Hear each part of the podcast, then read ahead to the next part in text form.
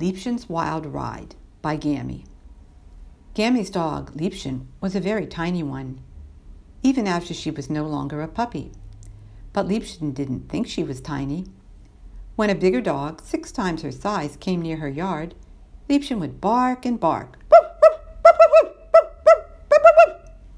The bigger dogs would just stare at her in wonderment, thinking, Don't you see how big I am?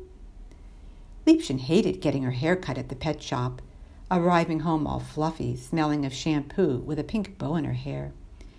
Immediately she would wiggle and squirm along the rug until the sweet smell was gone and the bow had fallen off her head. At Christmas, Liebchen loved to open gifts right beside the rest of the family. She would scratch at her tissue wrapped presents until a little toy or doggy biscuit popped out. What fun she had chasing rubber balls across the lawn. One by one, Gammy and her brothers grew up. They left home for college, jobs, weddings. Gammy's mom and dad were still there, but Liebchen needed a new place to rest. She tried Gammy's old bed, but it was too big and too sad without Gammy.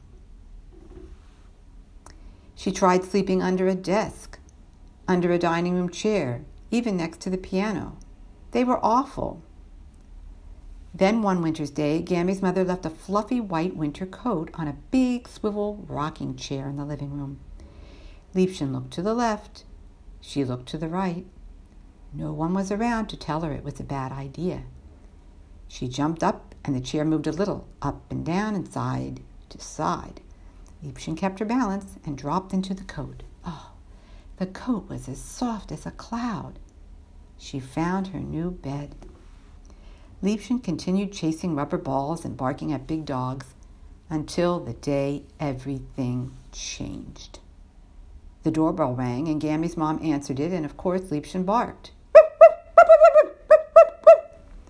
Mom welcomed six people into the house that Liebchen had never seen before. They brought boxes, tissue paper, tape, and markers.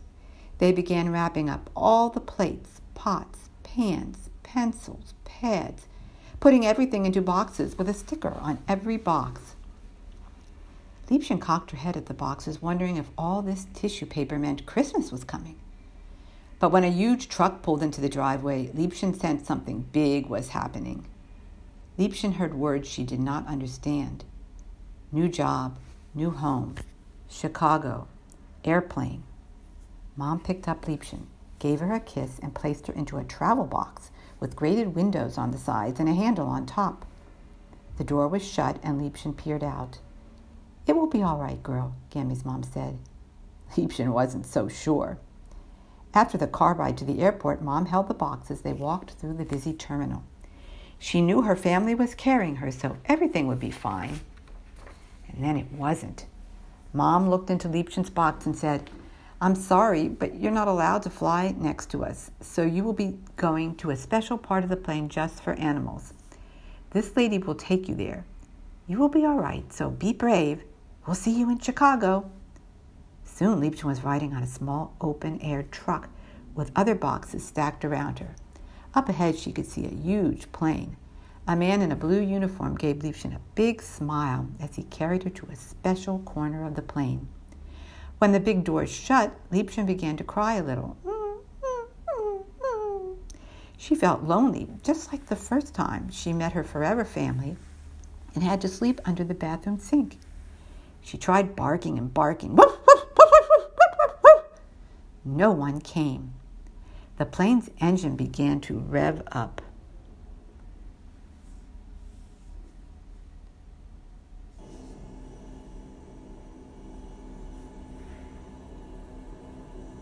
Then the plane began to move faster and faster until Liebchen felt like she was floating. Liebchen cried a little more.